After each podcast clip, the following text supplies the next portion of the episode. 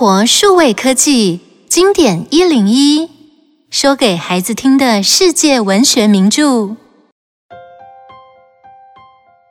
书名《威尼斯商人》，一五九八年首演，一六零零年出版。《威尼斯商人》是莎士比亚的喜剧作品，一九一三年在中国演出。这是莎士比亚戏剧第一次在中国舞台上表演。这出戏又称为《威尼斯的犹太人》，因为故事里放高利贷的就是犹太商人夏洛特。欧洲人一提到犹太人，就联想到高利贷。早期欧洲的银行家几乎都是犹太人。事实上，犹太人也的确很会赚钱。他们虽然人数不多，全球约一千三百多万人，比台湾人口少，却掌握全球百分之四十的财富。所以，犹太人其实是很聪明的哦。欠债当然要还钱，但故事中的安东尼奥出了意外还不了钱，根据契约得割肉抵债，这下子该怎么办呢？让我们一起听故事吧。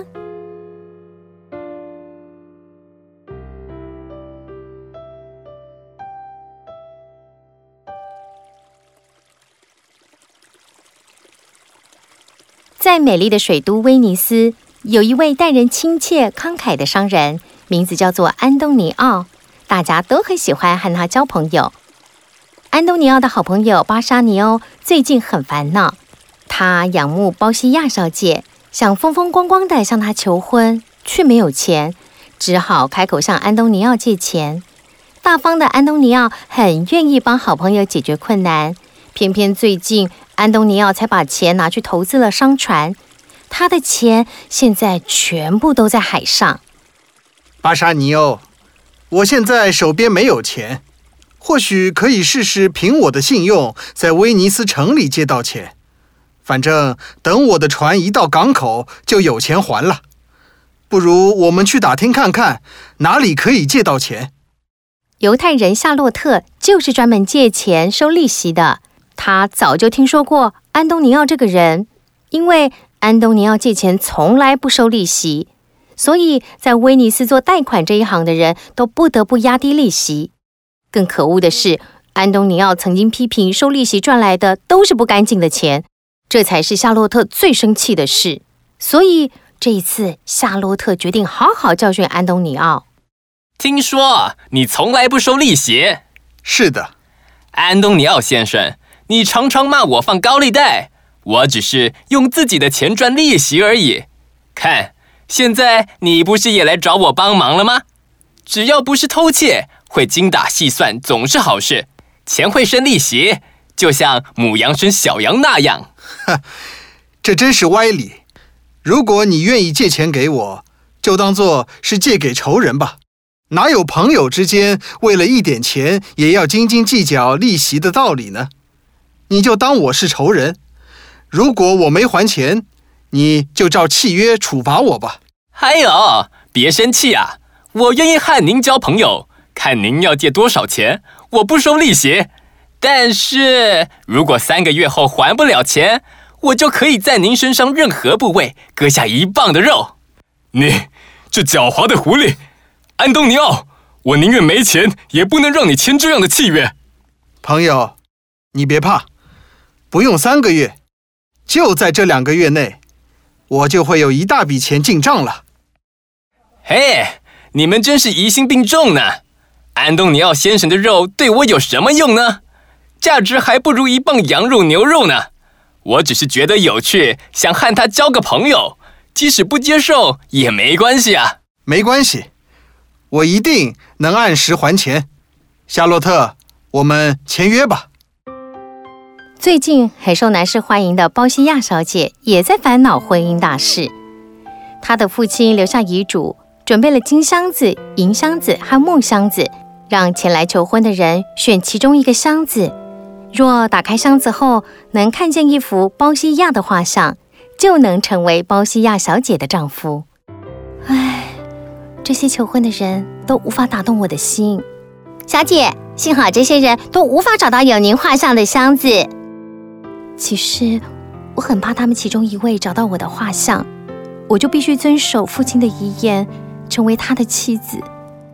小姐，这些求婚者真的都无法让你动心吗？他们都是有钱或者是有权势地位的人，哎，我的心情都被这些人闷坏了。哎，小姐，您还记得有位威尼斯来的人？你是说巴沙尼欧吗？啊，小姐，您脸红了。小姐，摩洛哥的王子前来求婚，已在大厅等候了。包西亚小姐，果真如传说中的美丽，就让我尽快选箱子，好把您娶回摩洛哥吧。跟我来吧，只要选中藏着我画像的箱子，您就能如愿以偿了。摩洛哥王子看着金箱子上的文字，选这箱子的人会得到众人都想要的东西，觉得自己正是适合这箱子的人。便选了这箱子。好的，请您自己用这把钥匙打开吧。摩洛哥王子打开箱子一看，箱子里只有一张纸条，上面写着：“你的运气用完了。”哎，奥西亚小姐，希望你能找到适合你的另一半。再见了。摩洛哥王子离开后，接着来了亚拉冈王，也向鲍西亚小姐请求选箱子。鲍西亚小姐带领亚拉冈王走到三个箱子前面，到底是哪个箱子好呢？这银箱子上写着：“选此箱子的人可得到符合身份地位的宝物。”哼，我就选这个好了。亚拉冈王，请拿这把钥匙打开箱子。嗯，没有画像，只有这张纸条。亚拉冈王手上的纸条写着。你是个戴着面具、头脑空洞的人，请离开吧。看完了纸条，亚拉冈王失望地离开了。小姐，还有一位来自威尼斯的年轻人也要来求婚选箱子。威尼斯，快跟我说说那个人的长相。长得英俊又端庄。巴沙尼欧也是长得英俊又端庄，希望是他。快请他进来。包西亚小姐，有这个荣幸再次见到你，我真是太高兴了。啊，真的是你，巴沙尼欧。让我选箱子吧，我真诚的请求您。嗯，跟我来吧，巴沙尼欧。我不能告诉你是哪一个箱子，但我希望你能选对。包西亚小姐一直努力控制想要告诉巴沙尼欧答案的冲动。祈求上天能让他选对箱子。嗯，我选这木箱子，请让我打开它吧。画像，还有一张纸条，纸条上写着：“我现在可以向你求婚了，鲍西亚小姐。”太棒了，我等待这一刻已经很久了。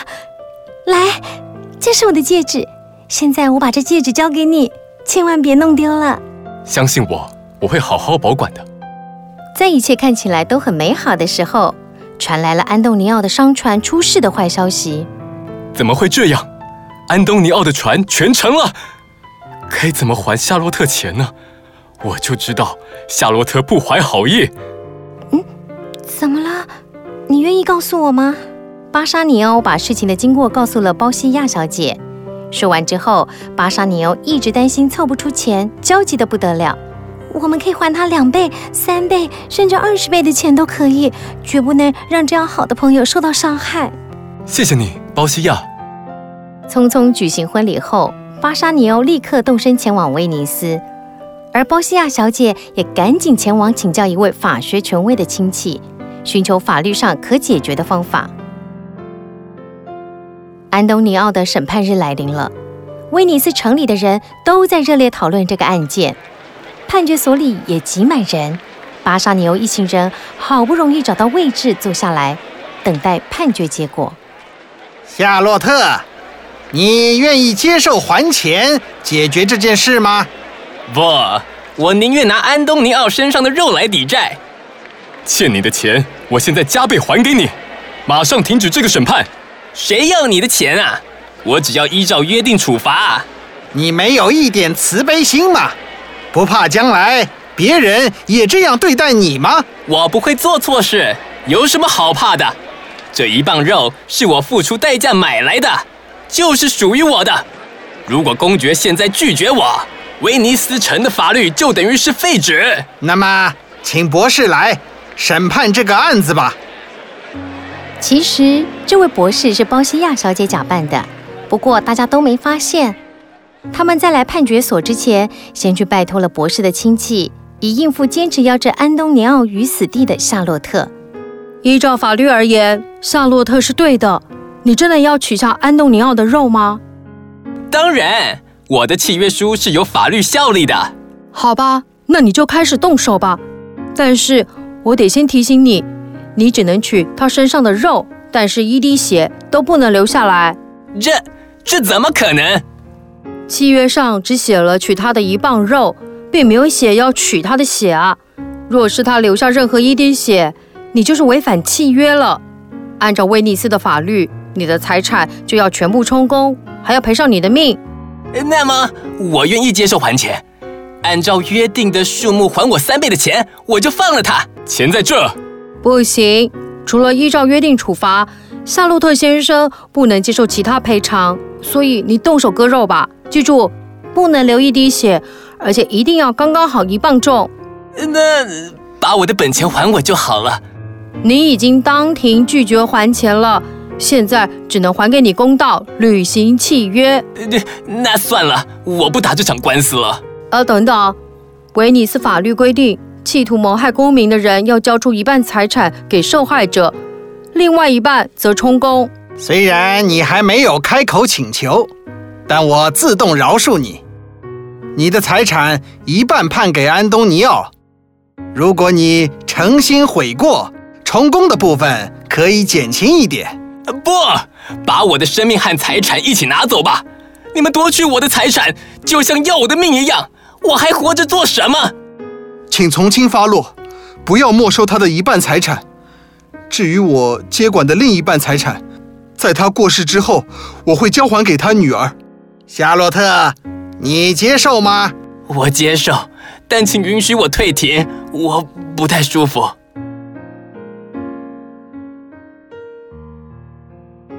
博士，今天幸好有您智慧的判决，我想把原本要还的钱奉送给您，当做是我的一点心意。不用了，我要你手上的戒指就好。这，这戒指，这是我妻子给我的，她曾要求我永远戴着它。啊，原来你只是个口头慷慨的人，那就算了吧。巴沙尼奥，把戒指给他吧，看在我们的交情和他的功劳上。违背一次妻子的要求，应该没关系吧？于是巴沙尼欧派人把戒指送给了他，完全没发现睿智的博士居然就是自己的妻子。对不起，为了感谢博士救了安东尼奥，我把戒指送给他了。你看，是不是这戒指啊？包西亚小姐拿出两指戒指，向大家说明了整个事件的过程。这时还传来一个好消息：安东尼奥的船根本没沉没，而且还把货物安全的送到威尼斯了呢。想一想，为什么夏洛特坚持不要钱，却要割安东尼奥一磅肉呢？在这个故事中，你最佩服哪一个人？